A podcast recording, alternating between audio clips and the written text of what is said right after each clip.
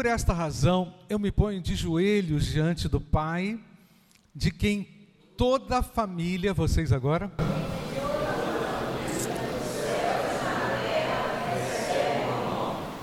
Peço a Deus que, segundo a riqueza da sua glória, conceda a vocês que sejam fortalecidos com poder, mediante o seu espírito, no íntimo de cada um. E assim, pela fé, no coração de vocês, estando vocês Isto para que com todos os santos vocês possam compreender qual é a largura, o comprimento, a altura e a profundidade.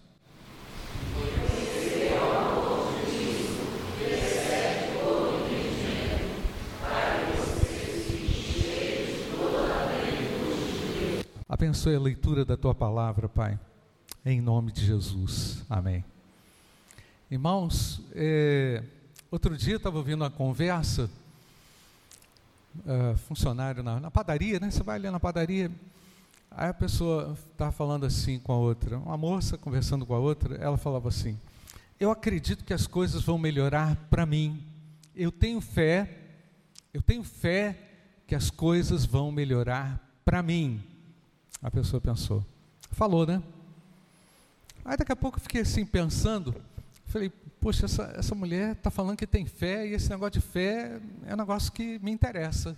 Né? Então deixa eu ver que, que ela vai, como é que ela vai eh, proceder ali, observando, sabe?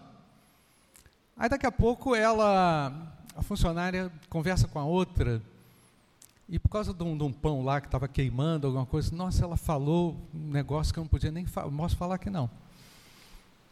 Quebrou, tipo assim, quebrou aquele clima de fé, vamos dizer assim, e começou quase que um, um, um barraco ali na, na padaria. E eu, assim, estou quase falando com ela, porque, poxa, ela está acreditando que as coisas vão melhorar para ela, mas ela tem fé que as coisas vão melhorar para ela, né? Então, aquele, aquele momento de, de expressão de fé, de que as coisas iam melhorar para ela, começou a misturar tudo na minha cabeça, porque, poxa, a coisa está melhorando ou não está? Ela tem fé ou não tem? Aí eu comecei a aprofundar um pouco mais nisso, irmãos, por quê? Porque todos nós conhecemos o brasileiro e sabemos que o brasileiro, de uma forma geral, é uma pessoa de fé. Concorda comigo, irmãos? Você for lá no centro de Patinga, lá no seu trabalho, fazer uma pesquisa, você tem fé? Né, Jorge? O pessoal vai falar o quê? Tem fé. Né? Tem fé.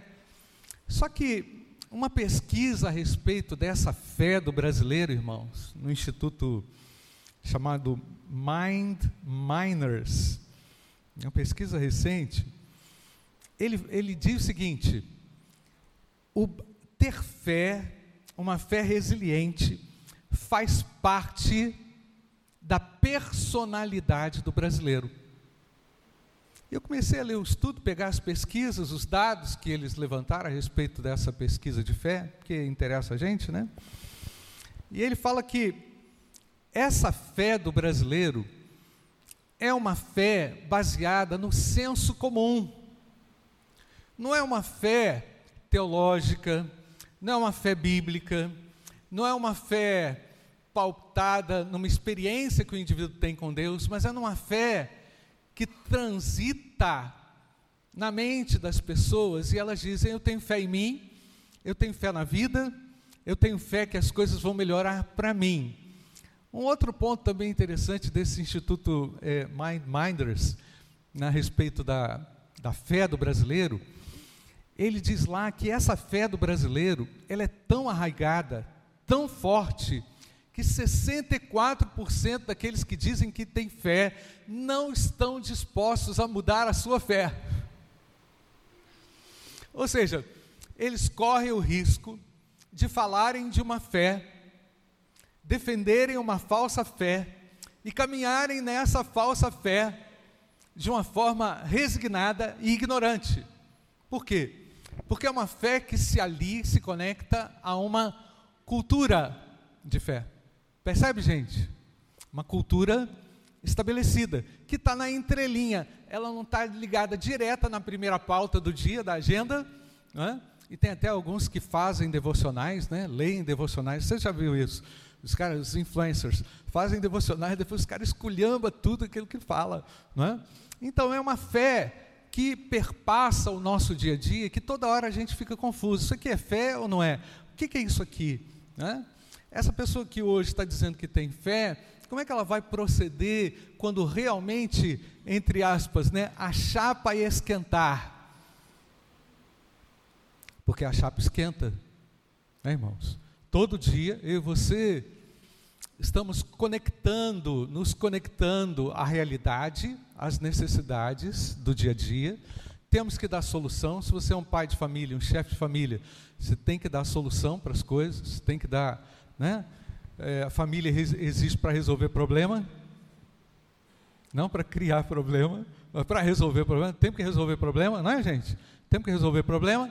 E aí nós vamos resolver problema como? Com base em que fé? Na resiliência somente? Não é? Aí eu faço alguma pergunta aqui no início desse culto, é, que a gente está começando sempre os cultos, agora vamos começar sempre com um devocional, pensando o seguinte: o que é uma fé genuína? O que eu, como cristão, preciso refletir nesse mundo a respeito de uma genuinidade e de uma, uma fé essencial, básica. É? é? É, interessante, irmãos, que o Instituto Mind Minders, ele fala o seguinte, a fé do brasileiro, só para a gente encerrar esse ponto aqui, é diversa, é múltipla, é extremamente ampla e vai além das questões religiosas, não tem nada a ver com a Bíblia, essa fé. Faz parte de um otimismo do que o, que o nosso povo tem para enfrentamento de uma série de questões difíceis, né? E fica uma outra, não quero caminhar aqui pela sociologia, mas eu poderia, eu posso caminhar pela antropologia bíblica, que apresenta a essência do indivíduo criado por Deus e como ele pode refletir ao mundo uma fé verdadeira. E o mais perigoso, irmãos, a gente pode estar cheio dessa fé aí de fora, do brasileiro, e estar distante de uma fé que muda as coisas. E a gente precisa conhecer um pouco mais o que é a verdadeira fé, né? Porque eu creio que é isso que Deus espera do povo de Deus Faz sentido, irmãos? Você está comigo? Sim? Amém? Agora vamos pensar uma outra coisa aqui, rapidinho. Como é que você vai crescendo então na sua fé? Porque o que interessa para nós aqui é isso. Saber essa realidade aí, todo mundo já sabe. A gente está cansado de ver a frustração das pessoas com uma falsa fé. A luta do vazio que as pessoas têm nessa falsa fé. E se você parar para pensar, o que trouxe a mim e a você para Cristo foi, foi, a canseira que essa falsa fé produziu em nós. Né?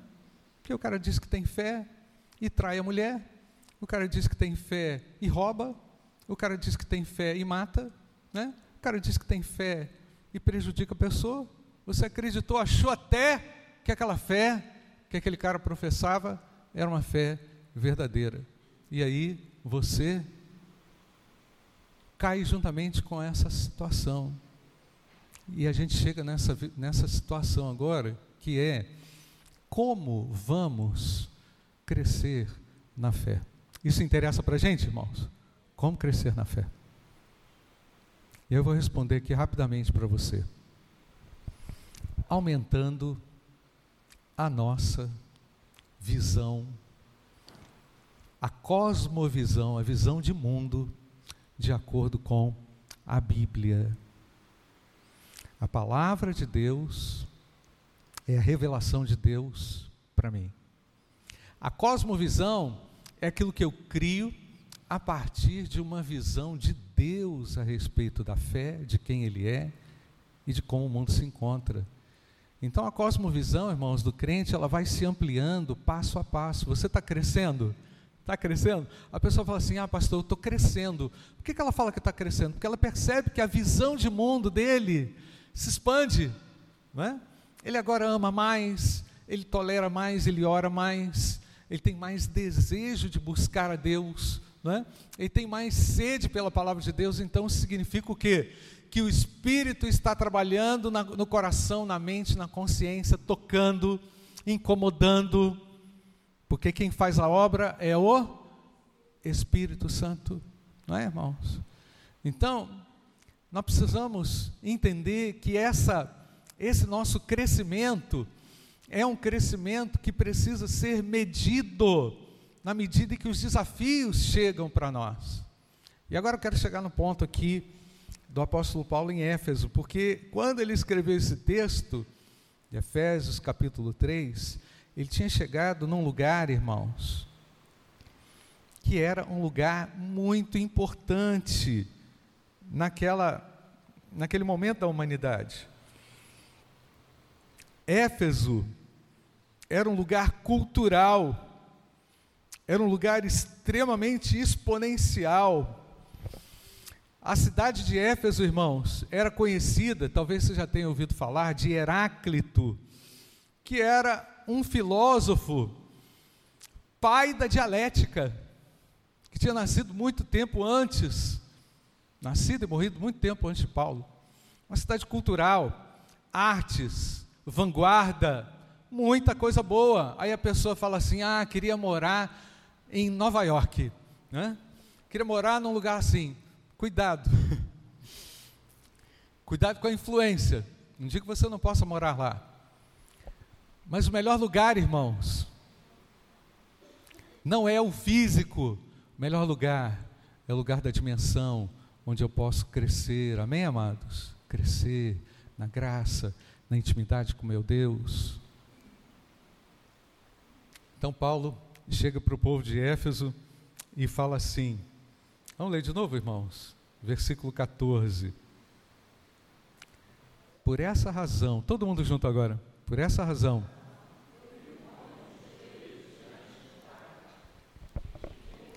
Toda a família nos céus e na terra recebe o nome. Para por aí, para por aí. Paulo então vai lá, lá na criação. Paulo então aqui começa o texto dizendo: Olha, toda família. Sabe o que, que significa toda família? Hoje acordei cedo para estudar o que, que é toda família. Toda família, toda a criação de Deus. Família ali está incluído também animais, tudo que Deus criou. Toda a criação recebeu de Deus um nome. Ou seja, Paulo está evocando aqui a autoridade dos céus sobre o domínio dos homens a autoridade de Deus sobre aquilo que as pessoas criaram. Aí, lá de casa, eu, eu abro a janela assim, abro a cortina assim, olho o horto, dá para ver o horto. Aí eu vejo aquele morro do horto gigante, gente. Aquele monte de mata. Aí eu fico pensando assim, nossa, deve estar tá cheio de mosquito da dengue. Estou brincando. Mas aí, olho embaixo também, vejo um monte de predinho. O maior prédio, Nilson, não se compara ao tamanho do morro. Ou seja, Deus é infinitamente maior. É isso que Paulo está querendo dizer. Ele olha para as coisas, ah, vocês constroem boas coisas, vocês constroem filosofia, vocês constroem a arte, vocês constroem tudo, mas há alguém de quem toda a família nos céus e na terra recebe o nome. Esse é o nosso Criador, amém, irmãos? Paulo então evoca o poder criador do nosso Deus. Vocês estão criando muitas coisas, bacana, beleza, está todo mundo aí se divertindo, mas há um Deus que está acima de todas as coisas. Louvado seja Deus. Você pode dar um glória a Deus, irmãos? Então, Paulo, ele está assim, levantando o sarrafo, elevando né, aquele ponto para dizer o seguinte: agora, agora vocês precisam realmente conhecer o Cristo revelado. Vamos lá, versículo 16. Olha a oração de Paulo, hein? Comigo, todo mundo junto. Peço a Deus.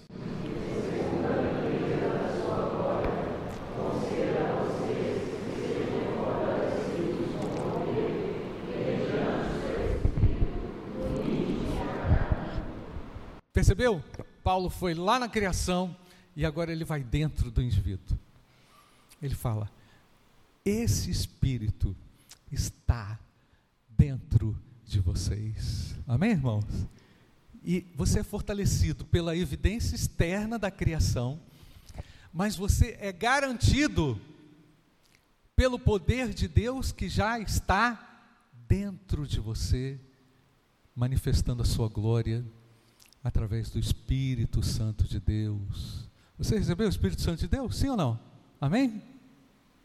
Recebemos o Espírito Santo de Deus na nossa conversão. Então, Paulo está falando isso. Eu oro para que, segundo toda essa riqueza e maravilha que Deus criou, vocês sejam fortalecidos internamente. E agora, versículo 17. Vamos lá, gente? E assim.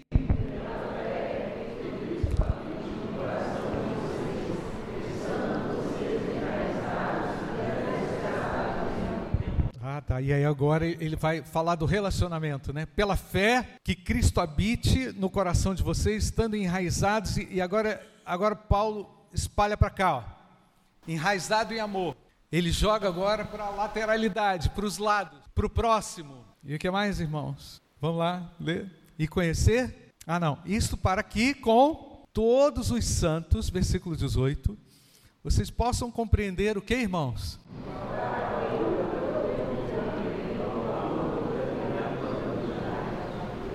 Não é compreender sozinho. Não é como a mulher da padaria falou assim: ah, eu tenho fé que as coisas vão melhorar para mim. Não. Mas você vai estar ligado na comunhão. É na comunhão que nós vamos descobrir o que, irmãos? As nossas fraquezas. É na comunhão que a gente vai descobrir o que? As nossas potencialidades. E aí eu vou descobrir o que? Compreender o que? A largura, o comprimento, a altura e a profundidade. Por isso que existe igreja. Amém, irmãos? Comunhão dos santos, para a gente não ficar perdido numa fé errada, numa pseudo-fé, numa fé que recebemos lá de não sei da onde, da cultura. Não, uma fé verdadeira. E agora Paulo vai responder no versículo 19: e conhecer o amor de Cristo.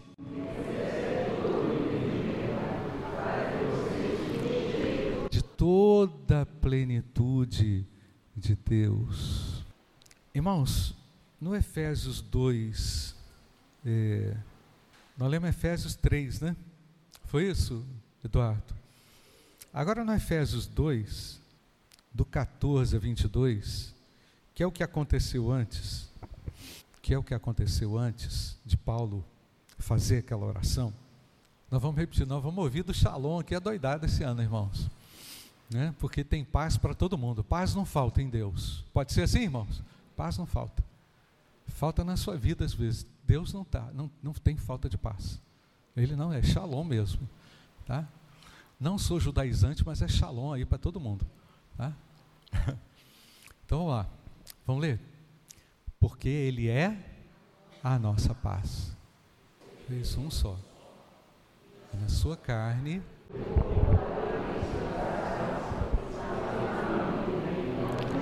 não tem mais inimizade, tá, irmãos? Pode ser assim?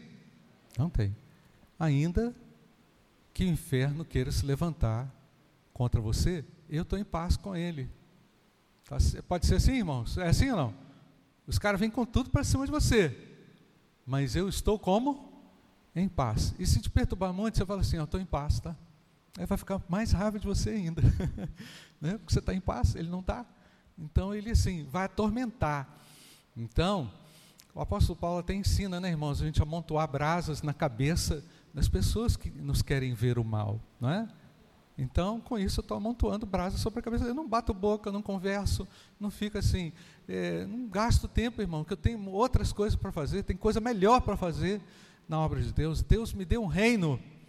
Concorda comigo, irmãos? Ele nos entregou um reino. Não foi assim um paizinho, Brasil, nada disso não. Entregou um reino, um reino que é muito maior do que qualquer coisa, não desmerecendo a grandeza da nossa nação, não é, irmãos? Mas por vezes tem coisas que se invertem na nossa espiritualidade e na nossa vida, e a gente vai misturando tudo. E o pior, eu não vou falar isso aqui agora, tá, irmãos? É a mistura de fé e política. Então tem a fé e a cultura brasileira e tem a mistura da fé e da política que vai esquentar ainda mais, e você vai ver. Mas isso aqui não é é tema para a nossa mensagem de agora, não. Eu quero é, concluir, irmãos, lendo um texto, lendo mais um texto, temos poucos minutos, mas lendo um texto aqui que me chama muita atenção em Romanos 4, verso 1.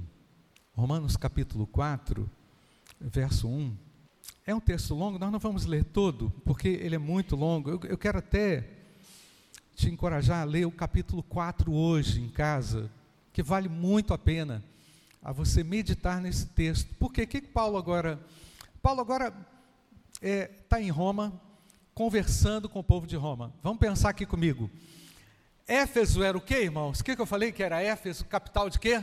Da cultura. Que mais? Da filosofia. Estou dando uma dica para você, tá? E que mais? Das artes, da idolatria, também, mas era uma, era uma capital, é, vamos dizer assim, não era a capital do mundo, mas era uma das capitais, né? É, bombásticas, todo mundo queria fazer parte, todo, todo mundo descolado, bacaninha, ia para lá, bacana. Tira uma foto lá em Éfeso, o pessoal dava curtida, né? É tipo assim, um lugar bacana, né? Todo mundo queria tirar foto na, na Times Square Garden, né? Para dizer que está lá no, no, em Nova York, vamos dizer assim, faz de conta. E agora, Roma é o que, irmãos? O que, que é Roma? A sede do poder do mundo. é? A sede do poder do mundo. Lá tinha de tudo: judeu, prosélito, é, pagão, e essa turma, ex-judeus convertidos, e essa turma toda estava reunida na igreja. Paulo então vai explicar em Romanos capítulo 1 como eles inverteram, trocaram a glória de Deus pelas coisas humanas. Se tornaram idólatras. Se tornar idólatra é mais ou menos isso, irmãos, é colocar, tirar Deus do coração e colocar o aparelho celular e colocar a família. Tem gente que coloca também esse livro no lugar de Deus, sabia? Coloca o livro físico no lugar de Deus. Não é o Deus do livro, não. Né? Então tem gente que, que vira religioso e não vira crente. Então Paulo está preocupado para quê? Para que a herança que aquele povo recebeu lá de Abraão não ficasse perdido. Por isso que o tema da minha reflexão hoje, Paulo, você já colocou lá, né? Não perca a fé. Porque eu posso colocar a minha fé em risco se eu não entender a profundidade de onde que ela vem, como que ela veio, como que ela chegou. E aí tem o versículo primeiro, Romanos 4, versículo 1, que Mateus vai nos dizer aí, vai colocar aí. Vamos ler juntos, irmãos?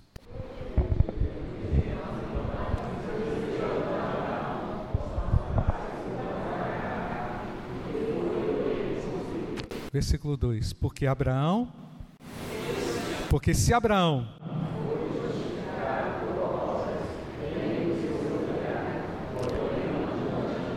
Versículo 3.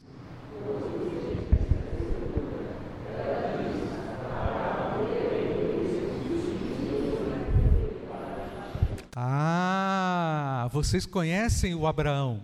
O Abraão é o nosso pai. Ele é o meu pai da fé. O meu pessoal, se olhe, é o nosso pai da fé também. De todos aqueles que chamam pelo nome de Jesus, recebemos de Abraão a promessa que foi dada a ele. Em Gênesis capítulo 12, quando diz: Sai da tua terra e da tua parentela e vai para uma terra que eu mostrarei. Não mostrou ainda, né? Sai, vai andando, vai andando. Abraão, pega aí. O que a única preocupação sua é o seguinte: não tem GPS, tá? Não tem GPS, mano. Tá tudo offline. Caiu a rede.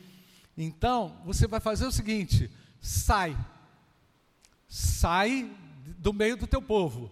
Por que, que Deus mandou sair? Por que, que Deus mandou Abraão sair do meio do seu povo?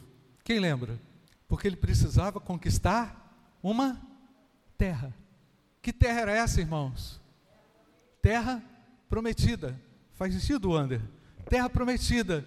Terra que Deus prometeu a ele. Que terra era essa, irmãos? Física, geográfica, tá certo? Que era do Nilo, Rio Nilo, Rio Nilo, bota aí na cabeça, Rio Nilo, até o Eufrates, ó, o Nilo, Eufrates, uma terra gigante. Você vai ter um trabalho gigante você vai ter uma tarefa gigante. Abraão, você não tem noção do tamanho das coisas que vão acontecer com você. Caminha sem GPS, caminha sem mapa, sai da tua terra. E os historiadores dizem que Abraão caminhou aproximadamente dois mil quilômetros, sem carona, sem buzzer, sem Uber, sem 99, a pé. e sem estrada. Bem lembrado. Sem estrada, sem passaporte. tá? E foi o camarada. Vamos lá. E você vai ser o pai de uma grande nação. É gigante não é, irmãos? Quando a gente para para pensar no gigantismo que há nas coisas que Deus fala, que Deus faz, a gente fica pensando assim: poxa, mas como assim? O cara não pode ter filho. Quantos anos que ele tinha, Abraão? Quem lembra? 70, entre 70 e 75 anos. Então, o pessoal que está achando que está velho aí, ó, pode se preparar, daqui a alguns dias você vai receber um desafio de fé. Né? E aí você pensa, eu não vou dar conta, né, Zé Mário? Estou dizendo que o irmão está com idade avançada, não, estamos tão perto.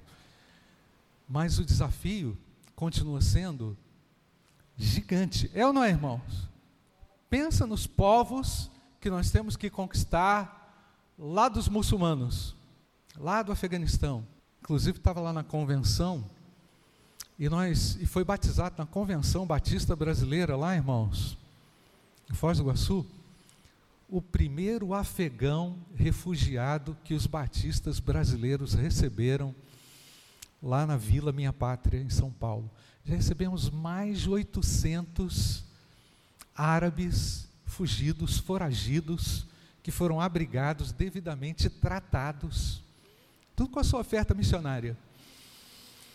E um foi batizado lá, lá na convenção, no meio de 3 mil pessoas, o cara foi batizado. E ele falou o seguinte, só abrindo parênteses, pastor Fernando Brandão, quem conhece Fernando Brandão? Todo animado, vamos avançar, vamos avançar. E o pastor Fernando Brandão, todo animado, pede para o homem falar o testemunho dele. Ele falou o seguinte: Eu sonhei com Jesus. E eu sonhei que eu estava num público que era igual a esse aqui, ó. E Deus estava me chamando para a salvação. Coisa linda, irmãos, que Deus realiza. Já valeu a pena ou não, irmãos? Já valeu a pena. Mas nós temos que ir lá. Olha, olha o gigantismo do nosso desafio. Então, Paulo está dizendo é, para o povo de Roma o seguinte: vocês não sabem o que é fé. Porque fé em ação, gente, não é isso não que vocês estão pensando. A fé colocada em ação vai exigir tudo de você. Não vai exigir alguma coisinha. Né? Vai exigir tudo. Todo investimento, toda uma vida, mudança Aí o negócio começa a apertar, pastor, porque a gente acaba ficando, sabe como, irmãos? Acomodados. Concorda comigo, irmão? Faz sentido? Acomodados. estamos salvos, tem igreja, um ar-condicionado, vai ter o piso aí daqui a pouco, vamos melhorar aí tudo, né? Ô glória, o pessoal já está querendo, vamos trocar os vidros, melhorar os fios, e vai melhorar tudo aí, banheiro, esse ano é o ano das obras aí, vocês vão ver. Mas, e aí, irmãos? Entendeu? E aí? Não estou contra a obra, não, mas eu digo que a nossa obra é muito maior do que isso. Faz sentido, irmãos? Nós vamos acolher as pessoas aqui para que elas voltem para lá diferentes, né? para que elas sigam para lá com a fé genuína. Para quando você chegar lá no seu trabalho, na sua família, você seja alguém que tenha algo para ser dito. Né? E eu tenho algo para ser dito da parte de Deus. Você tem? Sim ou não? Nós temos. Então, Paulo está querendo mostrar para o povo de Roma que essa fé não é uma fé ancestral. Na verdade, ela foi ancestral, mas chegou até eles. Ela era uma fé escriturística, registrada nas tábuas, registrada nos escritos, mas ela tinha que ser transferível ao coração do povo de Roma. Porque como é que vocês vão mudar Roma? Como é que a gente vai mudar, irmãos, o mundo? fazendo desfile de carnaval no samba, competindo na Marquês de Sapucaí. Como assim? Bloco gospel? Como é que a gente vai fazer diferença no mundo, irmão, sendo igual? Nós não temos mais uma fé ancestral, a nossa fé é viva e revolucionou o nosso coração. Faz sentido, irmãos? Então, nós precisamos pensar e refletir um pouco que fé que nós temos, para que a gente não viva um andaço de fé, ao invés de uma revolução de fé. E a fé genuína promove uma verdadeira revolução, a começar em mim e em cada um de nós. Paulo refuta a ideia de que essa fé não é mais transferível, mostrando que Abraão foi justificado pela fé e ele não tinha nada do que se gloriar, a glória não era dele. Resumindo o capítulo 4, Abraão foi o nosso pai da fé, porque precisava haver uma referência de fé. E quando eu olho para esse homem, que quando saiu 75 anos de idade da sua terra, da sua parentela, morava em Ur dos Caldeus, um dos lugares mais proeminentes da história na Mesopotâmia Acredita-se que Abraão era um cara rico. As escavações arqueológicas mostram que aquele lugar tinha casas muito é, pujantes. Acredita-se também que Abraão tenha sido um politeísta pela realidade que o povo pagão vivia. Deus chamou esse cara para mostrar que era fé. E ele correspondeu. E ele buscou o seu amado e o seu querido, porque ele tinha um projeto de fazer com que essa fé chegasse no meu e no seu coração. E a minha conquista não é mais uma conquista territorial, geográfica, de uma terra que mana leite e mel. Isso aí é a teologia da prosperidade que vai colocar, adoçar sua boca, dizendo que você vai ser abençoado. Você vai ser abençoado, mas primeiro você tem que ter fé, meu irmão. Primeiro você tem que encontrar a genuína fé, porque o Senhor nos reservou um lar na eternidade. Amém, irmãos? Pode ser assim? João 14, para a gente concluir, versículo 2. É, Vamos ler, irmãos. Na casa de meu pai há muitas moradas. Se não fosse assim, eu já lhes teria dito: Pois eu vou preparar um lugar para vocês. Pela fé, recebemos a Cristo. Pela fé, estamos pautados nessa promessa de que um dia estaremos livres daqui. Amém, irmãos? Eu converso com os irmãos aí, eu sempre falo, falei com Augusto, porra, Augusto, estou com a saudade de você. Eu tenho uma saudade que não passa, irmãos. Mas sabe por quê? Isso explica. Porque a gente se separa. Eu não sei que dia que eu vou ver vocês, mas, não é? Na eternidade não vai ser assim, não. É, o Isaac, o seu, o seu neto, Joaquim, perguntou assim para mim. Eu falei, estava falando do céu, aí o seu neto Joaquim falou assim para mim: é, Vovô, vai ter que ancha no céu? eu falei, vai. Eu já inventei logo também. Vai.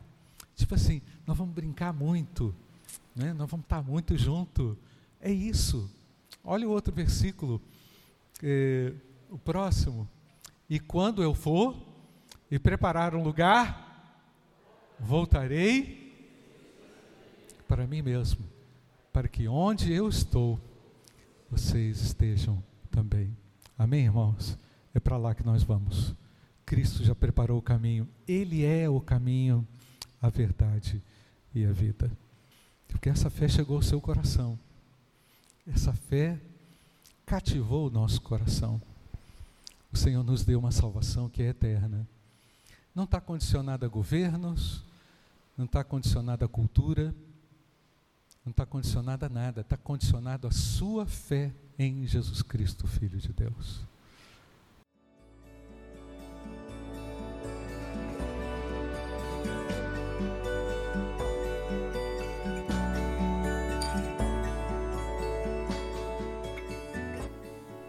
A Igreja Batista do Bom Retiro tem plena convicção de que a palavra de Deus é poder para salvar e transformar vidas. Nosso desejo é que essa mensagem tenha alcançado seu coração. Para saber mais sobre quem somos e em quem acreditamos, acesse ibbrpatinga.com.br.